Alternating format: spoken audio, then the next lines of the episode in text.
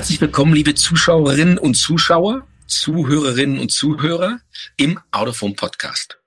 Unser heutiges Thema ist History Marketing. Zu Deutsch Geschichtsmarketing. Und hierzu haben wir Andreas Plöger eingeladen. Er ist Kommunikationsberater und Leiter des Bereichs History Marketing der Kommunikationsagentur Birke und Partner. Und er ist selbst Historiker, also ein ausgewiesener Experte. Andreas Plöger, herzlich willkommen. Hallo, herzlichen Dank, dass ich hier sein darf. History Marketing. Ich zitiere mal was. Wer seine Vergangenheit nicht kennt, hat keine Zukunft, so sagt ein Sprichwort. Was ist denn eigentlich History Marketing? Oh, da gibt es natürlich mittlerweile einige Bücher, aber wenn man das alles zusammenfasst, ist es im Kern genau ein Punkt, nämlich die Nutzbarmachung von Geschichte für Organisationen, in aller Regel Unternehmen und in aller Regel für die Kommunikation, wobei es da nicht aufhört. Also äh, Stichwort Retro-Designs und ähnliches spielt natürlich auch ähm, eine große Rolle. Aber ja, es ist die Nutzbarmachung von Geschichte durch vor allem Unternehmen für die Markenkommunikation ein klassischer Ansatz oder ein klassisches Moment in etwa wäre die Jubiläumskommunikation. Mhm. Äh, andere Anwendungsfälle, Unternehmensmuseen, Showrooms äh, etc. etc., in denen dann ähm, ja, in denen man dann die Geschichte nutzt, um mehr über sich auch äh, in die Köpfe der Leute zu bekommen. Wenn wir jetzt mal einen Elevator-Pitch machen wollen würden und in 60 Sekunden erklären, warum der Fachverband Außenwerbung unbedingt History Marketing machen sollte, was würden Sie erzählen? Eine Marke ist erstmal ein Versprechen. Eine Marke ist aber auch eine Geschichte, eine Erzählung und eine Marke ist auch oft Behauptung.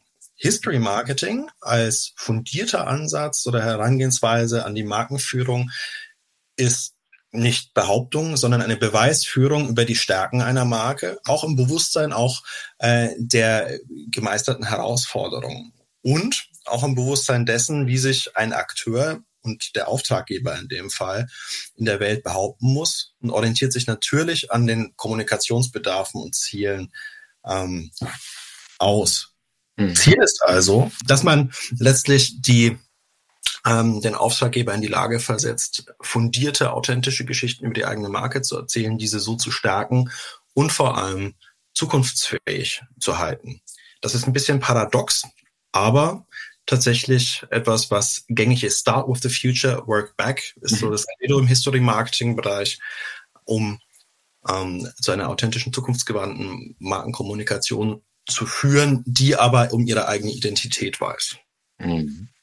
Was macht denn so ein History-Marketer den lieben langen Tag? Ich stelle mir vor, man bringt ganz viel Zeit über Folianten gebeugt zu, in Archiven, irgendwelchen staubigen Unternehmenskellern mit Taschenlampen oder ist es total Quatsch? Also Sie haben eigentlich gerade zwei Berufsgruppen, die in dem Feld History Marketing sind, doch relativ also gut getroffen. Das sind die Historiker und das sind die Archivare. Mhm. Ähm, die Archivare sorgen dafür, dass die Unternehmenskeller bei weitem nicht so staubig bleiben, sondern sortiert werden, nutzbar gemacht werden, über Datenbanken erschließbar, über Asset Management Systeme. Ähm, Bilder, Filme und so weiter und so fort ähm, Produkte zugreifbar halten in Unternehmen. Also das sind die Archivare, das gehört auch in den Bereich des History Marketings, der so eine Catch-them-all-Kategorie ist, also Unternehmensarchive aufzubauen, um diese dann für eine Organisation von der Rechtsabteilung zum Vorstand bis in die Kommunikation natürlich nutzbar zu machen. Das andere sind die Historiker. Zu dieser seltenen Spezies gehöre ich. Das sind die Menschen, die gehen dann entweder direkt in diese noch staubigen Keller oder zu den Archivaren und sehen, was kann man eigentlich aufgrund des Materials, das dort oder an anderen Stellen zu finden ist, eigentlich ausmachen an markenprägenden Geschichten, aber auch eben Legenden auf den Prüfstand stellen, die ja auch gerne ähm, sich in äh, Unternehmen, in Verbänden, in Organisationen, welcher Form auch immer halten. Das heißt, es gibt Historiker, es gibt die Archivare, wir sind die zusammen, die Berufsgruppen mit dem Staub ein bisschen. Und ähm, im unsere Agentur zumindest, die da auch ein bisschen anders ist, weil wir eine integrierte Kommunikationsagentur sind, sind aber auch an dem History Marketing Prozess Kommunikationsberater, Designer, Filmemacher, Museologen und so weiter beteiligt. Aber die Ursuppe, also das, was man eigentlich aus dem noch aus der Vergangenheit überlieferten überhaupt in erzählbare, kommunizierbare ähm, Formate übersetzt. Das findet bei den Historikern und Archivaren miteinander statt.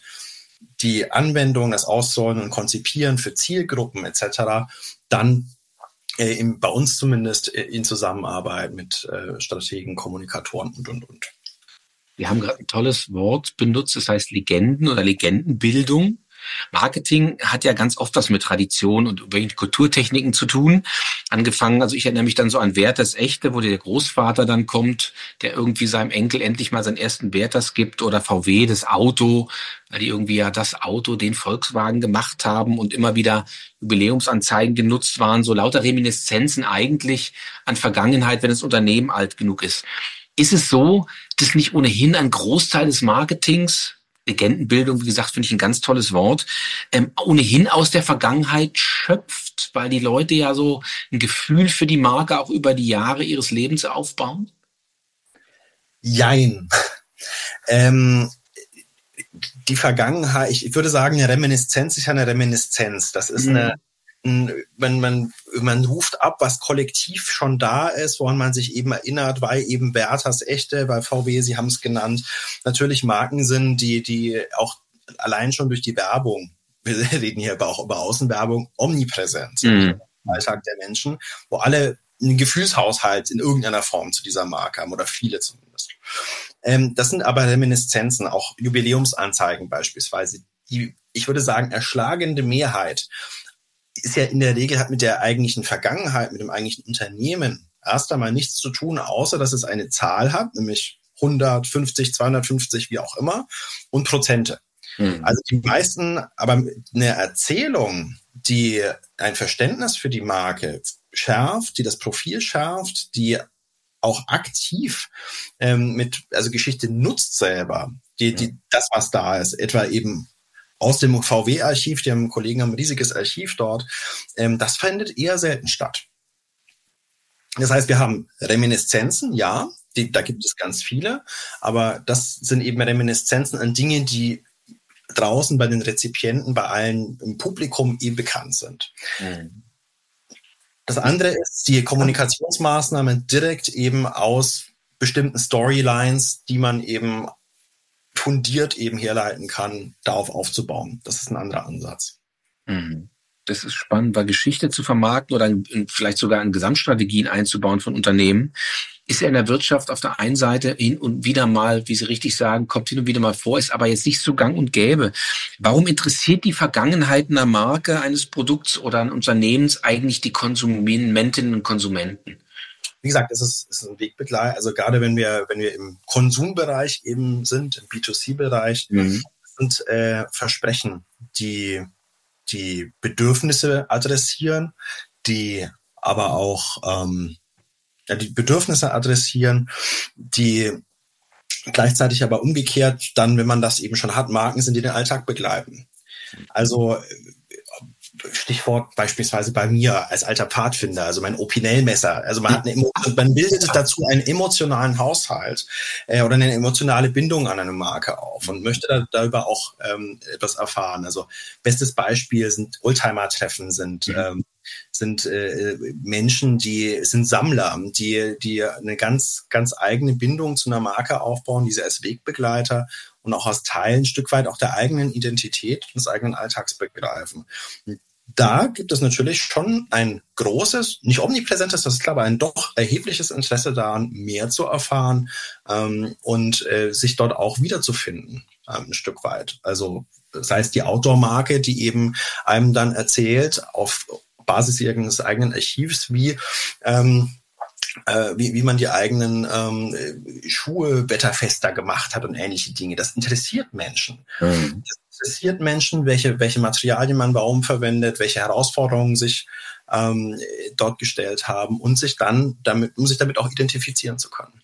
Mhm. Mehr, mehr, mehrfach Kontakte über Jahrzehnte hinweg bringen natürlich auch Vertrauen. Aber jetzt gibt's in der ähm, unter Umständen ja Unternehmen, in Deutschland sind es leider gar nicht so wenige, die, gerade wenn sie ältere Unternehmen sind, ja nicht immer eine Geschichte hatten, die von einem Heiligenschein umkränzt war. Also je traditionsreicher die sind, desto mehr Berührungspunkte hatten sie auch mit irgendwelchen dunklen Kapiteln. hm, hierzulande. Wie geht man denn, wie soll man denn eigentlich damit umgehen? Kann das nicht ein zweischneidiges Schwert sein, wenn man seine Geschichte, wie sagt man so schön, werblich aufarbeitet, kommunikativ aufarbeitet?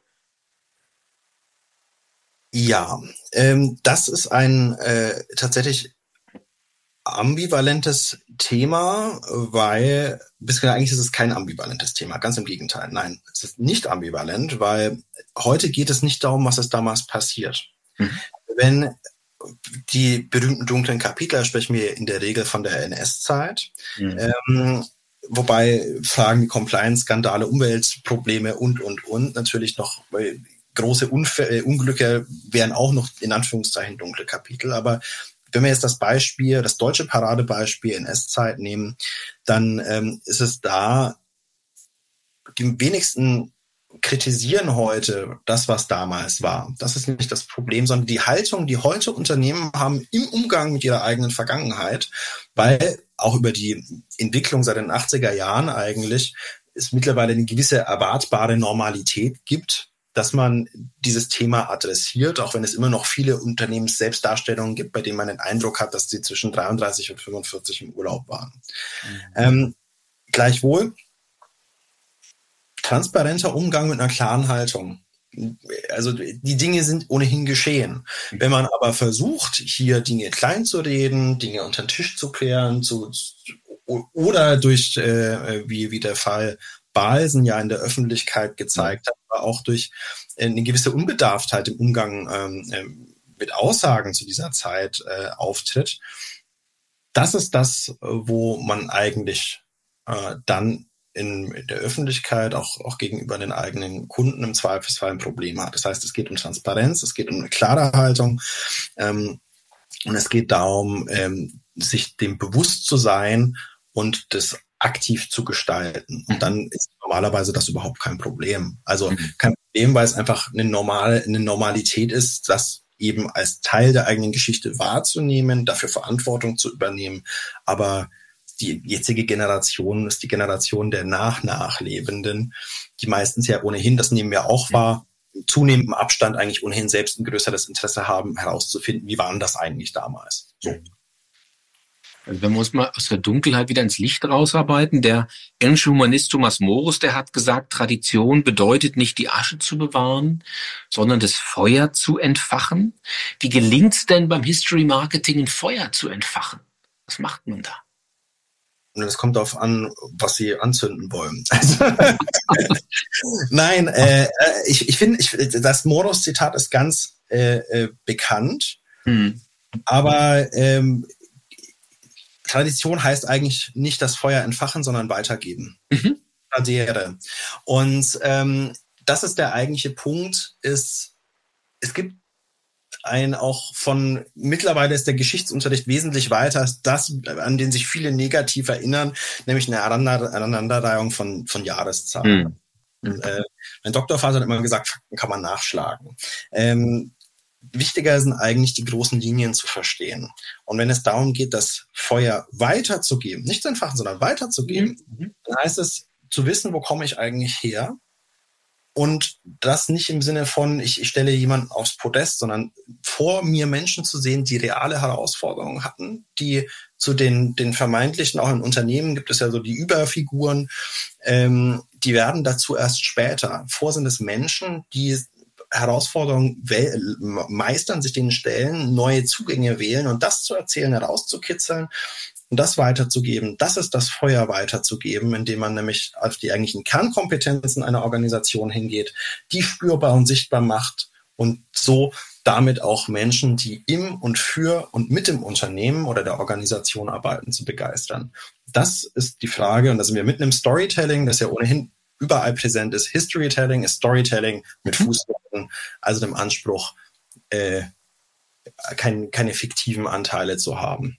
Mhm, das ist spannend. Gibt es denn irgendwo Anwendungsfelder, wo Sie sagen, oder Branchen, von denen Sie sagen, da geht es besonders gut?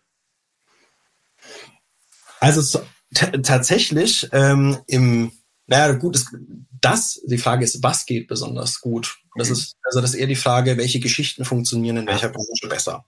Mhm. Und äh, da ist es eben die, die, in der einen ist es die Frage, und, und welche Zielgruppen habe ich? Mhm. Also wende ich mich an Techniker, wende ich mich an den Endkonsumenten. Pauschal kann man das eigentlich nicht sagen, weil die Frage ist, es funktioniert immer dann gut, wenn man die passenden Geschichten auf den passenden Kanälen für die passenden Zielgruppen gut aufbereitet. Das heißt, der Erfolg hängt maßgeblich auch davon ab, wen schaue ich mir vorher an, wen will ich erreichen.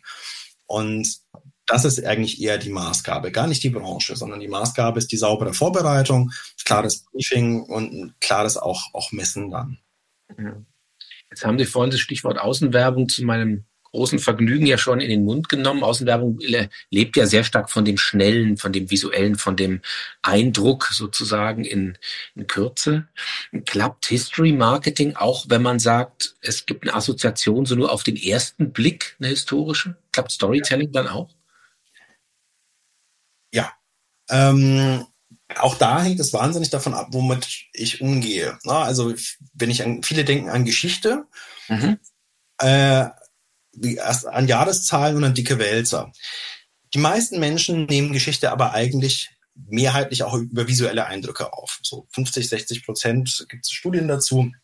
Äh, eine hauptsächliche Begegnung funktioniert erstmal über das Medium Film, Fernsehen und äh, äh, Dokumentationen, ob ich das jetzt auf dem Fernseher oder Netflix oder, oder wo auch mhm. immer sehe, ist völlig irrelevant. Das heißt, Geschichte und die Rezeption von Geschichte ist eigentlich ohnehin extrem visuell geprägt. So, und dann geht es eigentlich genauso wie bei allen anderen Punkten darum, verdichtet in Bildern, wenn wir jetzt über eine klassische Plakatanzeige äh, nachdenken, die, die für die gewünschte Botschaft das richtige Material zu finden aus dem Archiv in der Regel. Und dort mit einer Irritation, also entweder, Sie haben ja eins vorhin schon genannt, ein klassischer Aktivator wäre wär Nostalgie. Mhm. Aber es kann Irritation sein. Ähm, und äh, Leistung äh, sichtbar machen, indem ich äh, beispielsweise unterschiedliche Produktgenerationen äh, radikal und kreativ gegenüberstelle. Das hängt auch immer wieder vom jeweiligen Fallbeispiel ab, aber für die Außenwerbung kann History Marketing oder kann das, das Aufarbeiten mit Geschichte hängt auch hier sehr stark von der Motivwahl ab. Mhm. Oder auch interessanten ähm, äh, anderen Irritationsmomenten, indem man beispielsweise auf einmal Vitrinen in Innenstädten auftauchen lässt, um auf etwas hinzuarbeiten. Das wäre jetzt ähm, was, was für, für eine ähm, Ausstellungskampagne jetzt mal mhm. gemacht. Mhm. mhm. Also da geht es darum, auch kreative neue Zugänge zu zeigen und, und, und aufzufinden.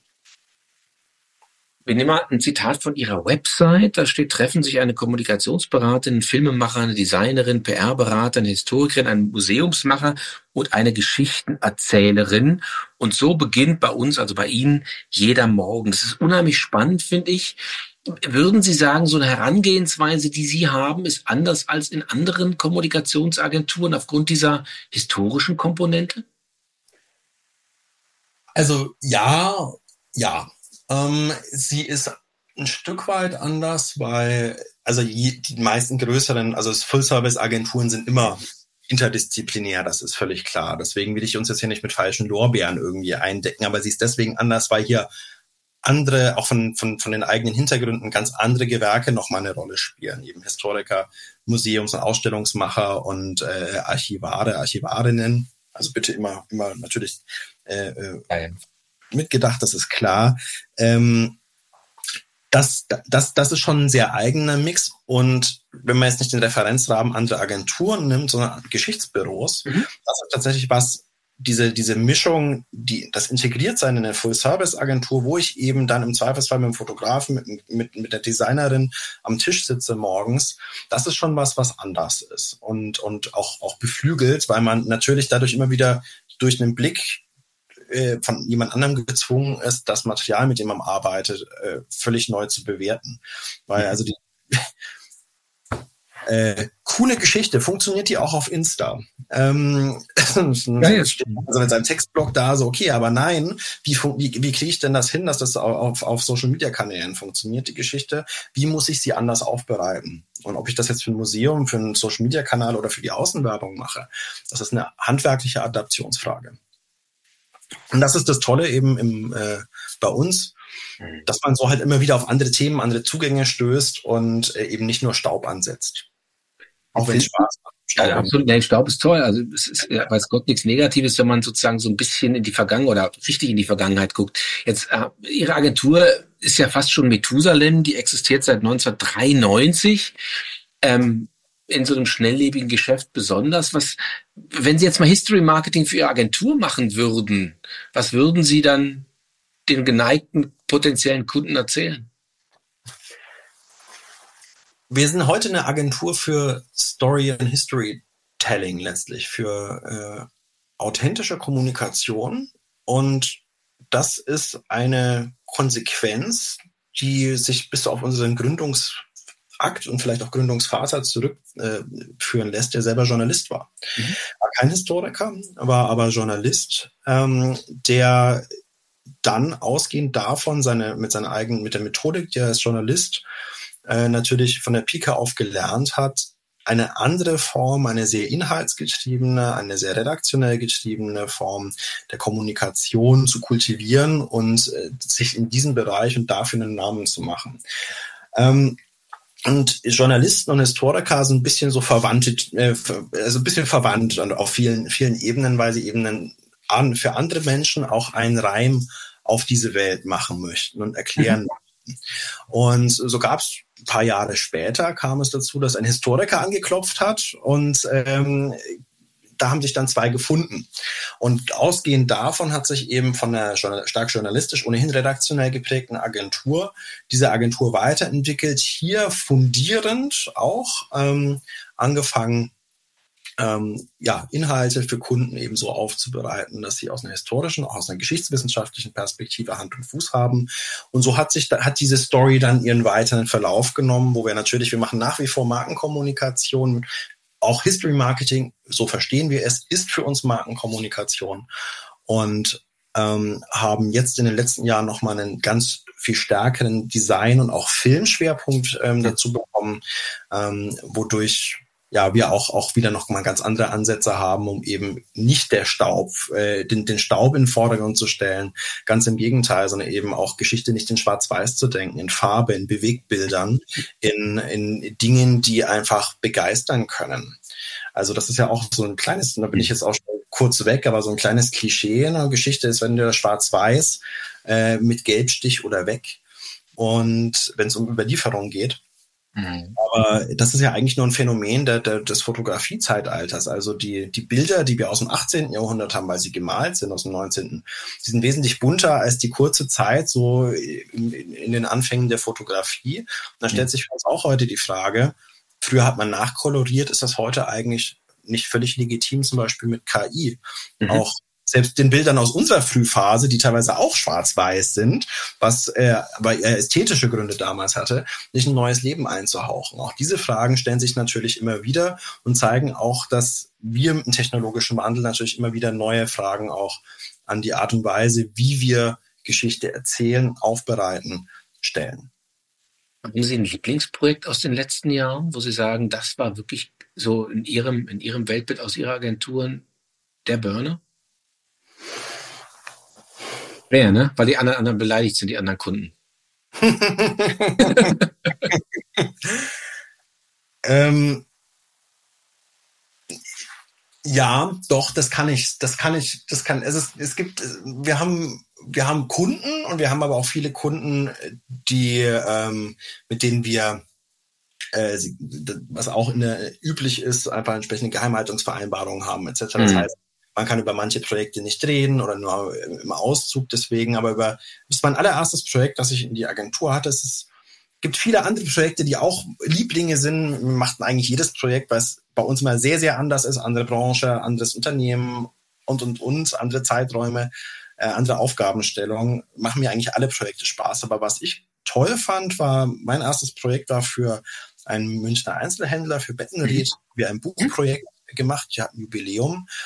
Und ich bin leidenschaftlicher Comic-Fan, zeichne auch selber sehr gerne. Und ähm, die hatten tatsächlich als Werbegrößen in äh, den 50er, 60er Jahren bekannte Karikaturisten der, der Süddeutschen Zeitung, auch Leute wie, wie, wie Harnitsch äh, mhm. später, die ähm, für sie gezeichnet und gemalt haben. Und die ganzen Originale in der Hand zu haben, die Bücher zu sehen, auch dann als Historiker mit der Aufgabe konfrontiert zu sein, anhand vom Strich, also der Art, wie ein Künstler zeichnet, diese, die auseinanderzuhalten daraus, aus diesen ganzen Fundus, spannende Geschichten über ein ganz unerwartetes Thema, ähm, nämlich auch Schlaf, mhm. ähm, auszukondensieren. Das hat sehr viel Spaß gemacht, war ein äh, toller Kunde, tolle, tolle Ansprechpartner ähm, und inhaltlich wie visuell einfach total schön. Ich habe vorher gerade ein Buch in der Medizingeschichte gemacht gehabt und dann ging das anders und wir hatten dann ein, ein, dieses neue Buch, das eben nicht für ein akademisches Publikum war, das war dann vernetzt mit der Website.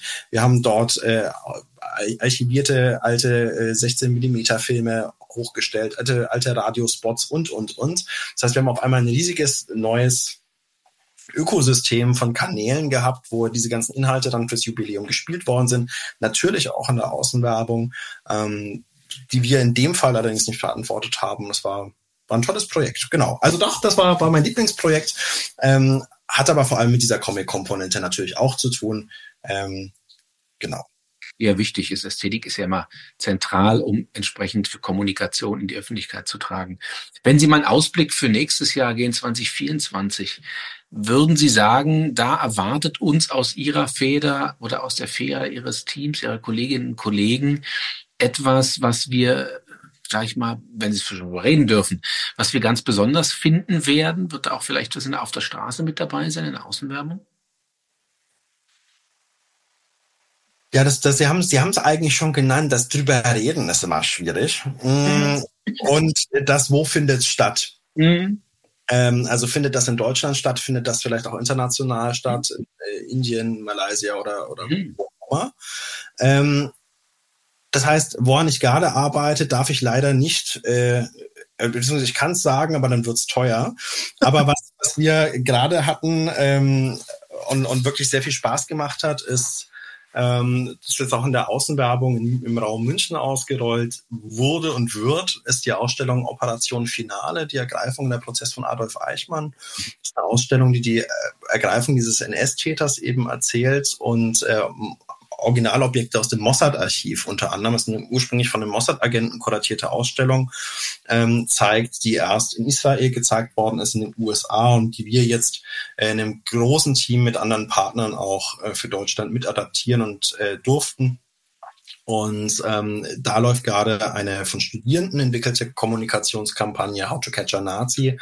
Ähm, und wir haben diese Ausstellung eben nach äh, München für unseren Auftraggeber, die Adolf Rosenberger GmbH, geholt.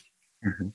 Das ist gerade im Bereich Außenwerbung, ähm, wo auch ein Verbandsmitglied von Ihnen als Partner beteiligt ist, ähm, ist im Bereich Außenwerbung natürlich ähm, gerade sehr sichtbar, äh, weil sich auch an ein breiteres Publikum wendet.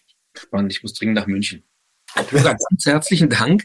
Ich, ein unheimlich spannender Einblick in History Marketing. Tatsächlich ähm, bis, bis wir angefangen haben, uns über das Thema zu unterhalten, habe ich gedacht, hm, ja, ist ein Aspekt, aber es ist tatsächlich ein sehr relevanter Aspekt. Und wenn, wenn man zweimal drüber nachdenkt, der eben überall in der Kommunikation auftaucht, wenn man gerne möchte. Und vielen Dank auch für die Einblicke in Ihre Agentur, Birke und Partner. Wir freuen uns tatsächlich auf viele spannende Cases und ähm, verabschieden uns in diesem Jahr mit Ihnen aus dem Autoform Podcast nächstes Jahr. Vielleicht hören Sie ja dann auch zu. Es gibt im nächsten Jahr, auch im nächsten Jahr ganz viele spannende unterschiedliche Podcasts zu ganz spannenden Themen rund um das Thema Marketing und Außenwerbung. Vielen Dank. Sehr schön, auch vielen Dank von mir. Ich bin sehr gespannt und frohes Fest und guten Rutsch.